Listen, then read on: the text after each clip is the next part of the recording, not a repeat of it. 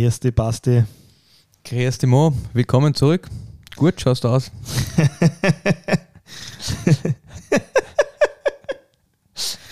Danke dir. Also für die, die diesen Joke jetzt nicht ganz verstehen, äh, das liegt daran, dass ihr nicht sehen könnt, dass, dass ich alles andere als gut ausschaue. Ähm, ich bin an beiden Händen bandagiert und habe äh, Narben im, und Nähte im Gesicht. Aber ich weiß den Schmäh trotzdem zu schätzen, Basti. Äh, ich muss auch dazu sagen, ähm,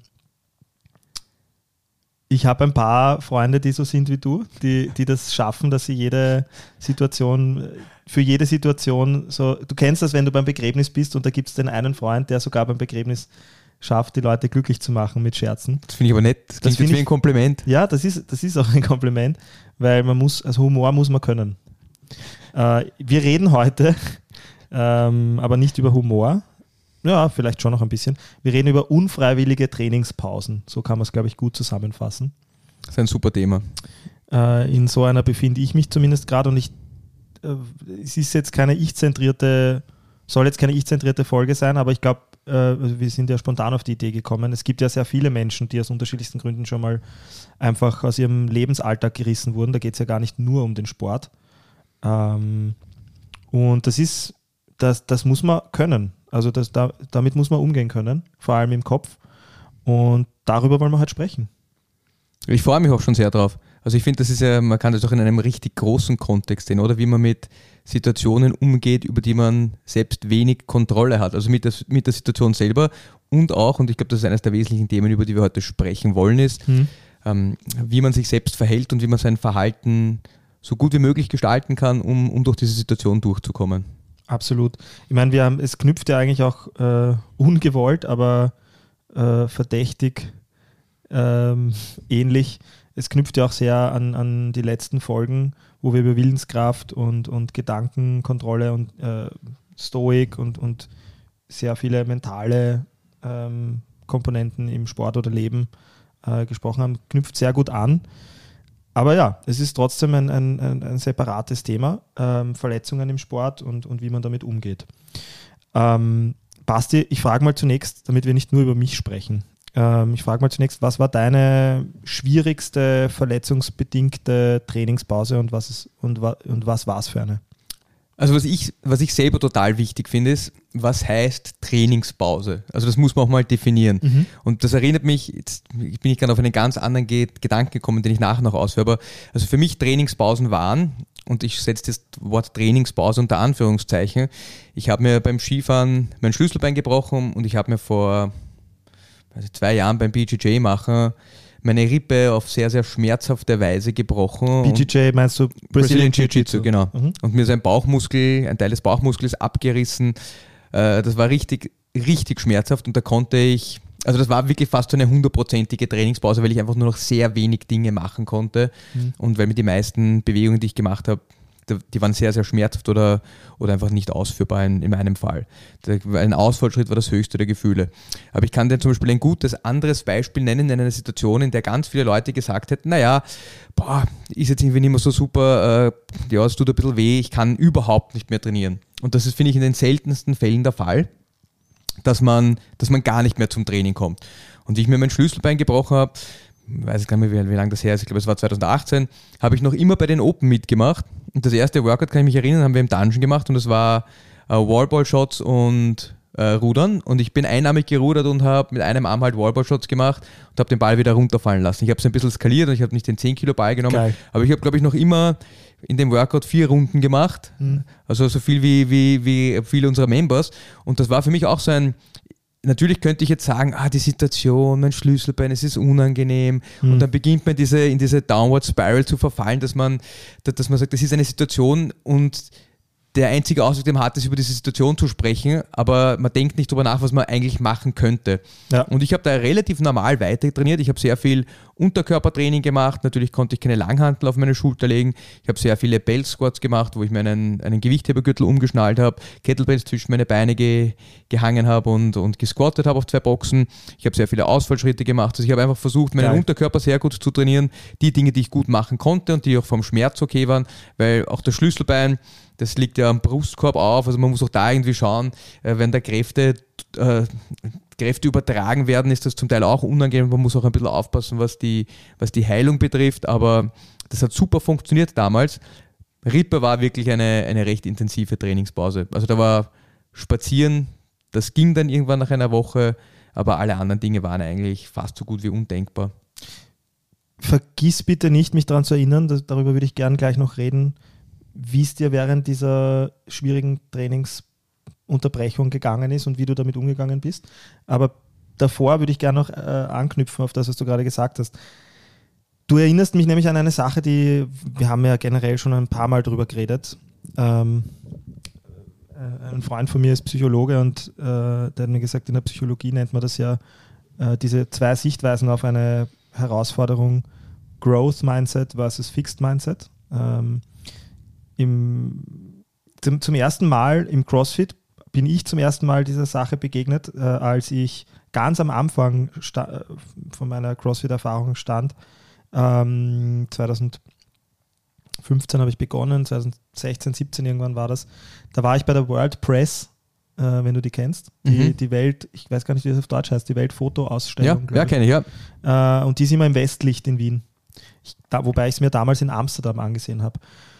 Ähm, und da habe ich ein Bild gesehen, da war tatsächlich eine Crossfitterin zu sehen. Wirklich, äh, ja? Ja, ja. Das, das war eines der, der, der Bilder, die in der Endauswahl waren. Und das war eine Crossfitterin im, im Rollstuhl, die war amputiert. Und die hat einfach jeden, die hat sich jedem Grund, nie wieder Sport machen zu können, widersetzt und hat einfach extrem eindrucksvoll demonstriert. Und auch in diesem Foto in, war sie halt gerade in einer Bewegung, wo sie einfach wirklich alle Gesetze der Physik quasi gebrochen hat, quasi. Jetzt habe ich sehr oft quasi gesagt. ähm, ja, das Foto war unglaublich eindrucksvoll, weil sie eben nicht das gemacht hat, was du selbst gesagt hast, was wir alle kennen. Ja, ich habe das und das und das und das an Gründen, warum ich jetzt das und das und das nicht machen kann. Und das hat mich eben jetzt auch wieder auf Growth versus Fixed Mindset gebracht. Ich glaube, wir kennen das alle. Es gibt einfach so es gibt Menschen, die sich in herausfordernden Situationen dieser Situation erlegen und sagen, ja, ich kann das jetzt nicht machen, weil ich habe ja vor 15 Jahren äh, am rechten Knie die und die Verletzung gehabt. Und dann gibt es Menschen, die sagen, cool, das ist was Schwieriges, wie komme ich drum herum? Also Growth Mindset, wie wachse ich daran? Wie, wie werde ich daraus stärker? Und jetzt klingt das, kann das natürlich schnell, sehr, sehr schnell, sehr arrogant klingen, das zu sagen, ähm, ke dass kein Problem wirklich ein Problem ist. Es ist, es ist schwierig. Ich meine, ich sitze ja selbst gerade hier mit einer Verletzung und ich weiß, wie es ist, wenn man in der Früh aufsteht und die einfachsten Dinge nicht mehr machen kann. Das ist schwierig, dass man dann nicht in, den, in ein negatives Muster verfällt und sich selbst äh, nicht zu hassen beginnt oder, oder sein Leben. Ähm, ich bin jetzt glücklich, äh, also ich, vielleicht vorweg, was, was in meinem Fall passiert ist, ich hatte einen, einen Moped-Unfall, äh, bin in eine Ölspur gefahren und gegen eine Wand gekracht und, und ich hab, bin sehr, sehr, sehr, sehr glücklich davon gekommen. Ich habe ein paar Schürfwunden und, und Narben im Gesicht, aber ich kann sehen, ich kann stehen, ich kann gehen und, und trotzdem, obwohl ich so ein positiver Mensch bin ähm, und nie äh, Probleme, mich von Problemen aufhalten habe lassen und immer die Lösung gesucht habe in allem, trotzdem stehe ich jetzt noch jeden Tag auf und bin und kämpfe, meine, meine Laune zu finden und meine, meinen Tag zu gewinnen. Und ja, also das ist das, das, ist das was ich mir dazu dachte. Ähm, aber wir werden ja gleich zu, zu dem Thema, wie, wie kann man sein Bewusstsein framen, werden wir auch noch gleich, glaube ich, nochmal sprechen. Äh, vorweg trotzdem die Frage, wie bist du damit umgegangen? Also ich habe einfach versucht, wirklich das zu machen, was ich machen konnte, auch wie ich mir meine Rippe gebrochen habe, das war wirklich sehr schmerzhaft. Eben, da habe ich mal probiert, das klingt halt lächerlich, weil es nicht wirklich Sport ist, aber spazieren zu gehen, mich äh, irgendwie aufs Rad zu setzen und zu radeln. Also alle die Dinge, die irgendwie menschlich möglich waren, habe ich versucht zu machen. Und das war leider Gottes nicht, es war wirklich sehr wenig. Aber ich habe versucht, meine Zeit halt anders, anders zu nutzen. Ich habe mir relativ viele ähm, wie sagt man, Educational Content, also relativ viele ähm, Videos angeschaut ja. zu Themen, die mich interessiert haben. Ich habe äh, Fortbildungen online gemacht. Das war auch so ein bisschen während der Zeit Corona und habe einfach versucht, meine Zeit, die ich normalerweise mit Training verbringe, in, in diese Dinge zu stecken. Also mir ein, quasi ein neues Hobby gesucht. Ich sage immer scherzhaft, ich glaube, ich könnte alles studieren. Es gibt nichts, wenn ich mich damit beschäftige, wo ich mir da denke, ah, das ist eigentlich langweilig, sondern ich finde dann sehr schnell irgendwo einen Anhaltspunkt, wo ich mir denke, das ist richtig spannend, da könnte ich mich jetzt reintigern. Aber ich habe versucht, meine Zeit ein bisschen und meine Energie anders zu channeln, weil sonst, glaube ich, wird man wirklich wird man wirklich ein bisschen wahnsinnig, wenn man, wenn man, wenn man seine Energie nicht kanalisieren kann und nicht in, in andere Bahnen lenken kann. Ja. Also ich glaube, das ist auch ein, ein, ein, guter Rat, wenn man wirklich, wenn man, wenn man sich wirklich nicht bewegen kann, muss man schauen, dass man dass man seine Energie anders, seine Le eine Leidenschaft für etwas anderes findet. Und da fällt mir äh, mein, mein Cousin ein, der, der Markus ist wirklich ein ganz ein beeindruckender Mensch. Der ist mit 19 im Waldviertel bei einem Feuerwehrfest, war bei der Freiwilligen Feuerwehr, ist er von seiner Mauer gefallen mit einem Stahlgitter und hat einen hohen Querschnitt gehabt, also war querschnittsgelähmt. Und ich glaube, die, die ersten sechs Monate waren für den ein, ein Horror und ich glaube, da waren zum Teil auch Suizidgedanken im Spiel. Und jetzt hat einer der größten Software-Internetfirmen im, im Waldviertel mit über 60 Angestellten, ähm, schickt seine Oma runter in den Keller, weiß auswendig, wo welche Netzwerkstecker sind, die die Oma umstecken muss. Also es ist wirklich ganz beeindruckend, wie jemand, der, der sich vielleicht selber schon ein bisschen abgeschrieben hatte, äh, eben neue, neue Energie, neue Leidenschaft gefunden hat und, und, und auch wirklich auch sehr viele Leute mitgenommen hat, Arbeitsplätze geschaffen hat. Das fand ich total beeindruckend. Und das ist für mich auch so eine Kanalisierung. Man muss halt dann irgendwas finden, was, was einem wirklich Freude bereitet und wo man, wo man merkt, dass man was bewegen kann. Im metaphorischen Sinne, ja. Unglaublich schönes Beispiel, danke dir. Was, was, was mir jetzt aufgefallen ist, du hast gesagt, wenn man sich wirklich nicht bewegen kann. Und ich glaube, das ist auch ein wichtiger Punkt, den du damit wahrscheinlich auch ansprechen wolltest. Viele, wie gesagt, das klassische Beispiel, ich habe gestern von dir äh, eine Probestunde wieder beobachtet. Ähm, viele Menschen ähm, kommen mit irgendeiner Vorverletzung von vor Jahren und, und sagen ja auch zu Recht, okay, das schränkt mich ein, ich spüre vielleicht einen stechenden Schmerz äh, irgendwo bei irgendeiner Bewegung. Aber ich glaube, worauf du hinaus wolltest, wahrscheinlich ist zu sagen, okay, das ist eine Einschränkung, auf die muss man Wert, Rücksicht nehmen. Aber wenn ich nicht mit zwei Beinen squatten kann, dann squatte ich halt mit, mit einem. einem. Ja? Oder wenn ich nicht, äh, wenn, wenn mir mein Arm äh, gebrochen, äh, wenn ich mit, mit einem Gips am Arm äh, da stehe, dann kann ich immer noch meine Beine bewegen. Und wenn ich. Und den anderen Arm. Siehe Nina. Die Nina genau. hat das zum Beispiel auch super gemacht. Eine unserer Trainerinnen hat was mit der Schulter gehabt und konnte ihre Schulter lange nicht verwenden und hat ganz viel mit der anderen Seite gemacht, hat mit ihren Beinen weitergemacht. Also hat weiter, die hat einfach weiter trainiert. Ja. Bestmöglich, würde ich sagen. Ja. Und es ist, es ist, das, was du sagst, finde ich wahnsinnig lustig, weil ich nehme jetzt immer meinen Bruder her, weil der war, der hatte eine Zeit lang mal Schulterprobleme und und das Thema war, wie ob er Kipping Pull-Ups machen kann. Also im CrossFit, wenn man sehr viele Klimmzüge macht, dann verwendet man ein bisschen eine andere Technik, die die meisten Leute unbewusst verwenden, wenn sie versuchen, so viele Klimmzüge zu machen wie möglich, verwenden die auch ein bisschen einen Hüftschwung. Wir versuchen das äh, kontrolliert und in, ich sage mal, turnerische, mit, mit, als, als turnerisches Element zu, zu üben und zu machen in unseren Workouts. Und ich finde das ganz oft Thema, Leute, die eine gewisse Problematik mit ihren Schultern haben, die das wenn die Schulter zum Beispiel instabil ist oder nicht kräftig genug, die dann sagen, na, also CrossFit ohne Keeping Pull-Ups, das, das, das ist kein CrossFit, das kann ich nicht machen. Wo ich mir dann jedes Mal denke, so, hey, ähm, das, ist, das ist dein Körper, schau doch, dass du die Dinge, die du machen kannst, richtig gut machst. Und die Sachen, die wir nicht machen, die du nicht machen kannst, sollst, die versuchen wir möglichst gut rundherum zu trainieren. Aber das ist für viele Leute ein Ding der Unmöglichkeit. Und ich finde, ich habe auch immer wieder so viele positive und tolle Beispiele, wo Leute sagen, hey, ich habe eine OP, äh, ewig lang Fußfehlstellung. Der kommt und sagt, kannst du mir ein Programm schreiben? Ich schreibe ein Programm für sechs Wochen. Der ist in dem Gymbetrieb drinnen, macht vielleicht auch mehr sein eigenes Ding, aber kommt in die Box, bewegt sich weiter. Und das ist das, was, glaube ich, ganz viele Leute mitnehmen sollten, ist eine Verletzung ist kein Grund, nicht zu trainieren. Es ist kein Grund, nicht zu trainieren. Kon konzentriere dich auf das, was du hast, für wo du stehst, ähm, wie du es kannst. Ja. Also ich habe es jetzt ein bisschen aus dem Englischen übersetzt, aus einem, aus einem anderen Podcast, äh, wo ich das Thema schon mal gesehen habe. Ähm, oder auch der klassische äh, Küchenweisheitsspruch vom Mo wieder spannend, jetzt. Ja. Ähm, ähm, Champions don't blame the tools they've been given, they sharpen them. Ja, ja schön, ja. Ähm, also ja, also das war auch für mich, was ich momentan machen kann, ist spazieren gehen. Viel mehr kann ich nicht machen. Ähm, trotzdem merke ich, ich war jetzt in den ersten paar Tagen meiner, nach meiner Verletzung wesentlich negativer im Kopf äh, als, als in den letzten beiden. Und das Bewegen, das Rausgehen und Spazierengehen ohne Grund, das hat mich, war eine Überwindung für mich.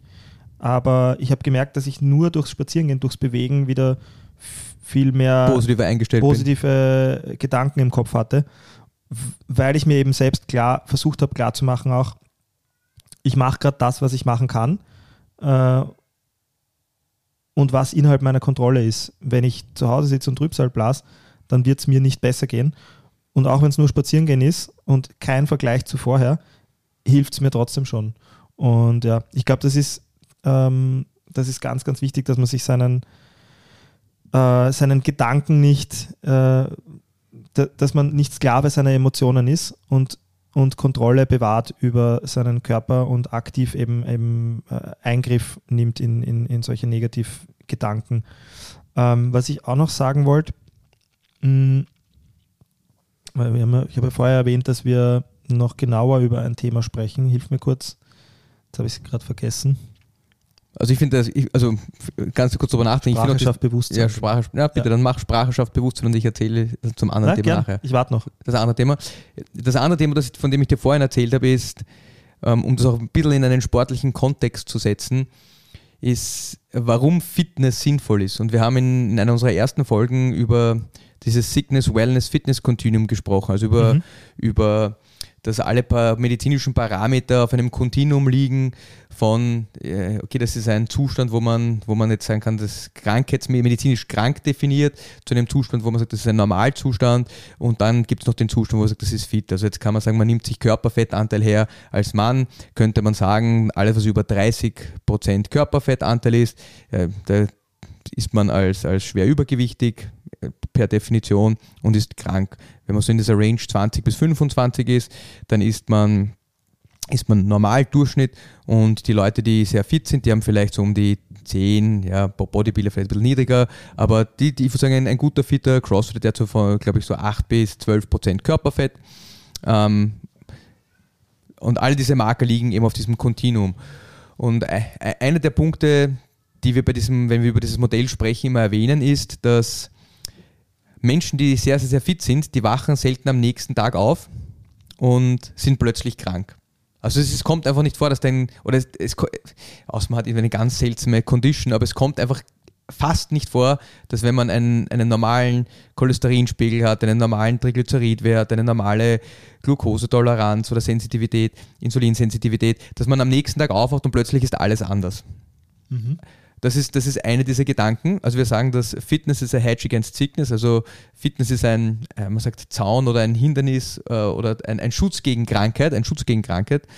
Ich finde, der, der zweite Punkt, und der erinnert mich immer an eine Geschichte von der Miranda Aldroyd, ist, äh, Leute, die sehr, sehr nah an dieser, an diesem, in dem Kontinuum bei, bei, bei, bei, krank sind, die, wenn die irgendeinen Unfall haben, wenn die irgendeine Kleinigkeit haben, die sie aus der Bahn wirft, ist es wirklich ganz oft so, dass diese Leute sich nicht mehr erholen können. Die kommen nie wieder zurück zu ihrem Normalzustand.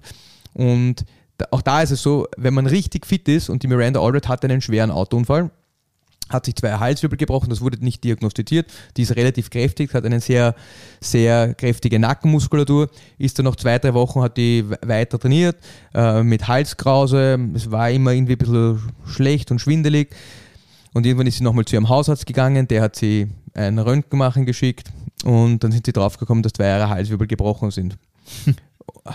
aber die hat so viel Muskulatur gehabt, dass ihr Körper in der Lage war, das vernünftig zu stabilisieren. Die meisten Leute wären wahrscheinlich schon bei dem Autounfall selbst gestorben, beziehungsweise querschnittsgelähmt gewesen. Und ich glaube, das ist ein ganz wichtiger Punkt, dass man, dass man den ja. versteht. Wenn man in sehr guter körperlicher Konstitution ist, ist man ein wesentlich robusterer Mensch, der leichter mit, mit Niederschlägen oder Schicksalsschlägen umgehen kann. Und das gilt, ich glaube, das gilt nicht nur auf der körperlichen Ebene, das gilt auf der emotionalen Ebene so, ähm, es gilt auf, auf, in der psychologischen Ebene, also ganz egal, welche Ebene wir uns da anschauen wollen.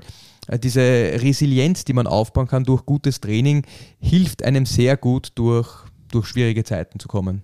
Es gibt ja, ich bin so froh, dass du die Geschichte erzählt hast, gerade. Es gibt so viele, ich habe das oft schon, ich finde, das ist auch total unterrepräsentiert im CrossFit. Es gibt sehr viele solche Unfallstories von Leuten, ich habe das auch von einem anderen Crossfitter, ich habe den Namen leider vergessen, gelesen, der einen Motorradunfall hatte und der gesagt hat, seine Organe äh, hätten den Aufbau nicht. hätten das alles äh, nicht, nicht äh, überwunden, über, überlebt, wenn er nicht so eine verdammt gute Muskulatur gehabt, aufgebaut hätte. Äh, sehr kürzlich nur, ja, aber aufgebaut hätte, die, die ihm bei diesem Aufprall so gut, also das haben die Ärzte gesagt, ja, mhm. dass, dass, er so gut geschützt war in seinem Körper von, von diesen Wunden, die er schon bekommen hat äußerlich, aber dass seine Grundmuskulatur ihn, ihn, ihn so dabei unterstützt hat, keine schlimmeren Verletzungen sich genau, oder ja. auch tödliche Verletzungen sich zuzuziehen, dass das, das CrossFit eigentlich sein Leben gerettet hat. Ja, ja. also ich glaube, das trifft wirklich ganz oft zu bei vielen Menschen.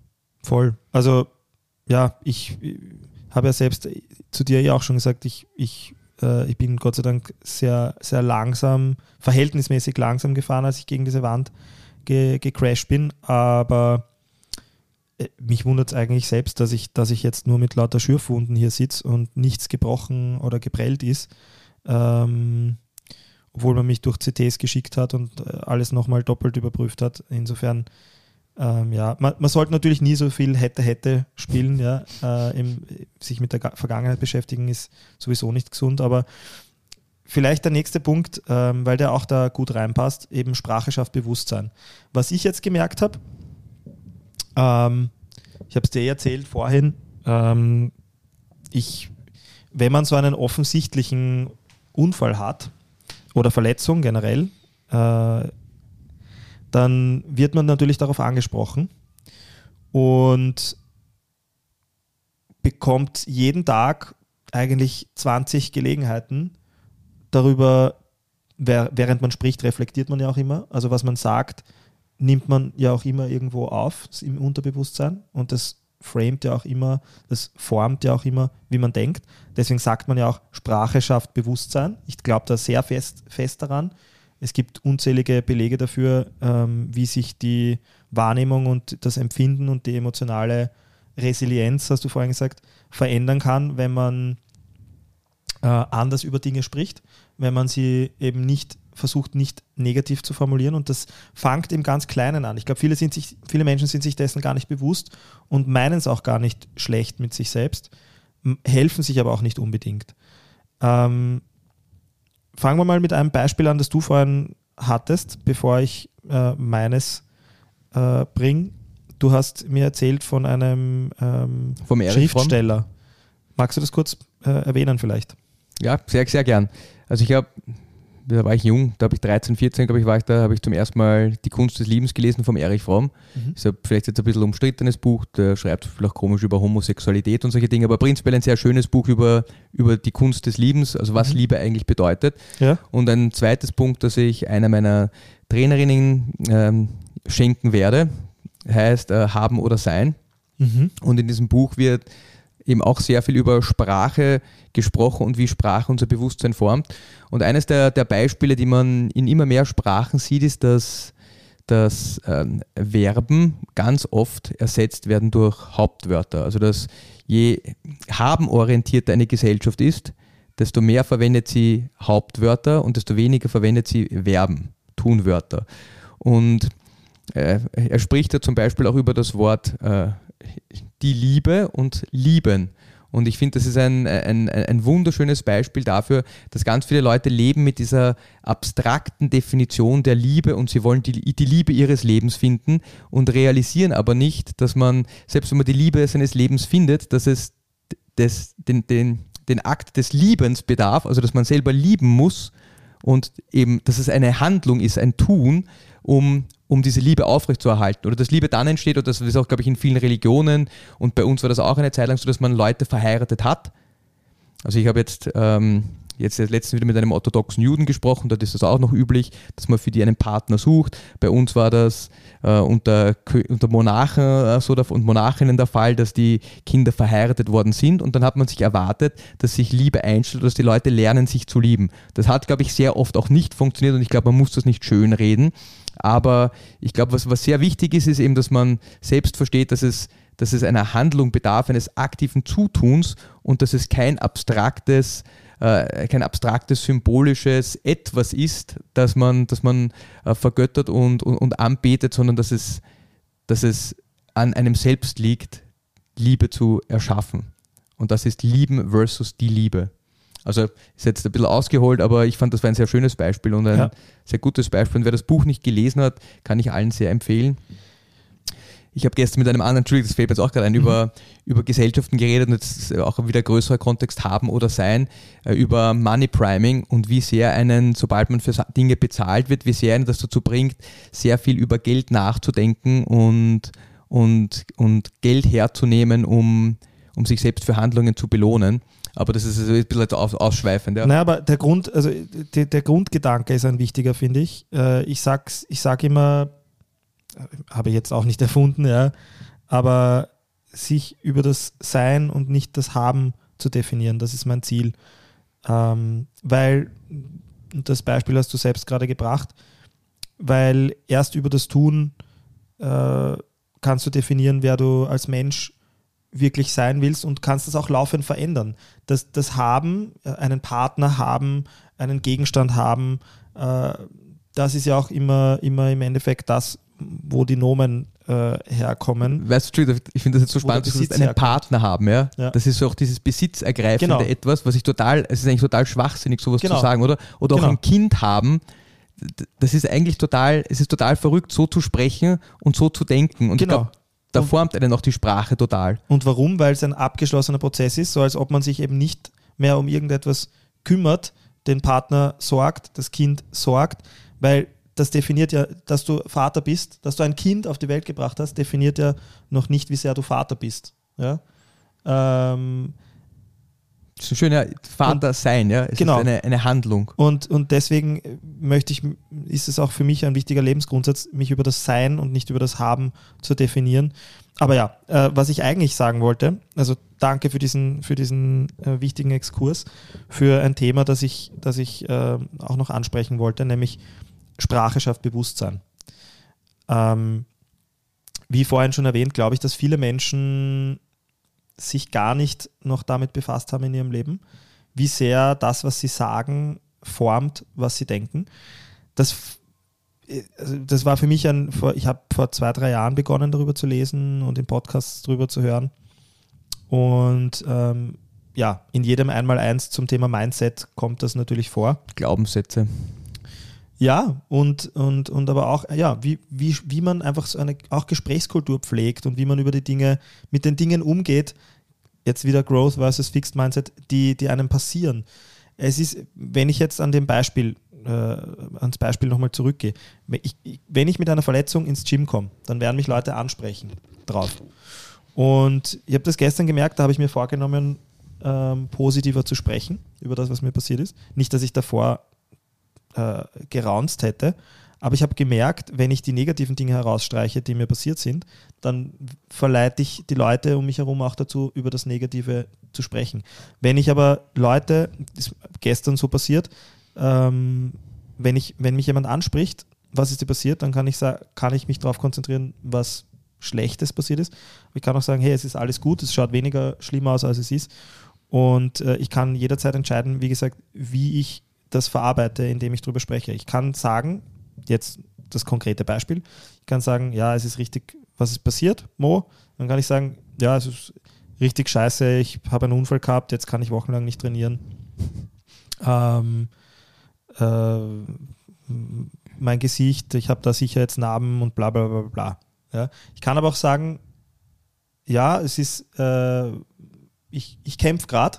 Es, es, war, es, war, es war schon mal leichter, aber ich kämpfe gerade äh, und ich werde sicher bald wieder fit sein und am Anfang wahrscheinlich nur äh, meine Beine trainieren können, aber später bestimmt auch irgendwann wieder den restlichen Körper, weil es sind eh nur oberflächliche Wunden. Und allein die Tatsache, wie ich darüber spreche, ändert schon, wie ich darüber denke natürlich. Mhm. Und, und das kann man auf so viele andere Dinge natürlich auch umlegen. Ähm, formuliere ich die Dinge als einen Showstopper, als eine, als eine unüberwindbare Sache, die so ist und damit auch abgeschlossen ist? Oder formuliere ich die Sache als eine Herausforderung, an der ich wachsen kann? Und ähm, das, das kann man auf so verdammt viele Beispiele umlegen. Ich habe dir von Ben Bergeron erzählt, der in seinem Gym die Regel definiert hat, es gibt kein Meckern. Natürlich kann man jetzt die Frage stellen, ja, okay, aber jeder hat es mal schwer. Äh, heißt das jetzt, dass ich nicht über negative Situationen reden darf oder wie? Ähm, und er hat in einem seiner Podcasts dann auch erklärt, wie er das meint. Nämlich eben genauso, wie ich es gerade an meinem Beispiel erklärt habe. Es ist schon okay, wenn man schwierige Dinge anspricht. Es ist aber die Frage, wie man darüber spricht. Sind es Dinge, die man zu seinem ewigen Damoklesschwert, glaube ich, sagt man, macht, zu, zum ewigen Grund, warum man irgendwas nie wieder machen können wird oder, oder jetzt gerade vielleicht einfach nicht machen kann, meistens eher will. Äh, oder sind es Dinge, wo man selbst schon weiß, ich kann es machen. Und das, deswegen finde ich solche Beispiele wie das auf der World Press oder bei dir, dass du mit einem Arm gerudert hast, so wichtig. Und deswegen habe ich mich gestern auch zeigen, äh, äh, blicken lassen wollen im Gym, obwohl ich gewusst habe, dass ich nichts machen kann. Weil sobald es wieder irgendwie möglich ist, und es gibt ja auch viele andere tolle Beispiele, die, die Katrin Elias hat das auch eindrucksvoll demonstriert, die jetzt eine Verletzung am Knöchel, glaube ich, hatte mhm. Und so viele andere Dinge trainiert hat. Total, ja. Ähm, ich ja. Es gibt einen anderen bekannten deutschen Crossfit, den Navid Reinermann, den haben wir eine Zeit lang mit Go Primary auch gesponsert. Äh, Glaube ich jetzt zumindest, aber der ist auch im Rollstuhl und macht mit seinem Rollstuhl Muscle-Ups. Das ist wirklich total beeindruckend. Also es ist, es ist unvorstellbar, was Leute, die etwas wollen, was die erreichen können. Und es ist ganz oft so, wie du gesagt hast, das ist eben, äh, die meisten Leute wollen nicht. Es ist nicht, dass sie nicht können, sie wollen nicht. Ja. Oder sie, sie, sie sind so in ihrer Situation festgefahren, dass sie selber irgendwie keinen anderen Ausweg mehr sehen, beziehungsweise auch keine Alternativen akzeptieren. Ich glaube, das ist schon auch ein Riesenproblem. Und ja, ich glaube, da hilft es oft, wenn man, wenn man schon in eine Community eingebettet ist, selbst wenn man nicht dieser Typ ist, dass es Leute gibt, denen dann anrufen und sagen, hey, wo, wo bleibst du? Komm, ja. komm vorbei, mach mit. Ja. Äh, wir, wir skalieren das Workout für dich und, und dann bist du relativ schnell wieder in dem, in dem Flow drin. Wenn, wenn man das nicht hat und, und dann den Anschluss irgendwie verloren hat und dann gibt es aber niemanden, der einem hilft, zurückzukommen, dann glaube ich, ist es, ist es sogar noch viel schwieriger, wieder in seine sportlichen Routinen zu finden. Das finde ich ist auch das Schöne an diesen CrossFit-Gyms, ist der Zusammenhalt und das, dass Leute, ich habe gerade heute jemanden geschrieben, der, ich habe gesehen, der hat nur auf Eversport allein 500 Buchungen bei uns gehabt, ähm, ist jetzt leider aus Wien rausgezogen, ich habe geschrieben, hey, ich habe dich urlang nicht gesehen, wo, wo, wo bist du? Und der hat mir zurückgeschrieben, ja, urnett, na, es passt eher, als ich bin aus Wien gezogen und er findet es sehr schade, dass er nicht mehr da ist. Aber allein, dass man, dass man weiß, dass es andere Menschen gibt, die sich freuen, äh, einen zu sehen und einen zu motivieren, dass man wieder ins Training reinfindet, das, das ist ganz starker Zusammenhalt und, und ist einfach super für einen selber auch als Teil einer Community. Ja, und Rocky hat ja schon gesagt, es geht nicht darum, wie oft du hinfällst und wie oft du Schläge kassierst, sondern wie oft du wieder aufstehst danach. Ähm, das wäre jetzt ein genau. super letzter Satz gewesen. ja, also das kann sehr schnell, sehr abgedroschen alles ja, klingen, das ist mir schon bewusst. Ähm, man muss auch, man darf auch nicht, ich will auch nicht, dass wir da jetzt arrogant wirken gegenüber Leuten, die einfach dies schwer haben. Ich will vielmehr äh, das Thema einfach nur auf äh, ähm, ähm, ein bisschen highlighten, weil ich glaube, gerade während Corona haben auch viele, ohne überhaupt eine Verletzung, äh, ähm, offensichtliche Verletzung am Körper zu haben, mit dem Thema sicher gekämpft. Und ich glaube, dass jeder Mensch manchmal in solche Spiralen reinkommt. Und ich glaube, dass es gut ist, wenn man sich bewusst macht, dass man sehr viel mehr, darum geht es ja letztendlich in dieser ganzen Folge, in allen Themen, die wir bis jetzt besprochen haben, es geht, dass man sehr viel mehr Kontrolle über seine Situation hat, als man es meistens glaubt. Der menschliche Körper will ja immer auf Biegen und Brechen alles überleben, äh, es deswegen immer bequem haben, möglichst keine Temperaturextreme, möglichst keine unangenehmen Situationen.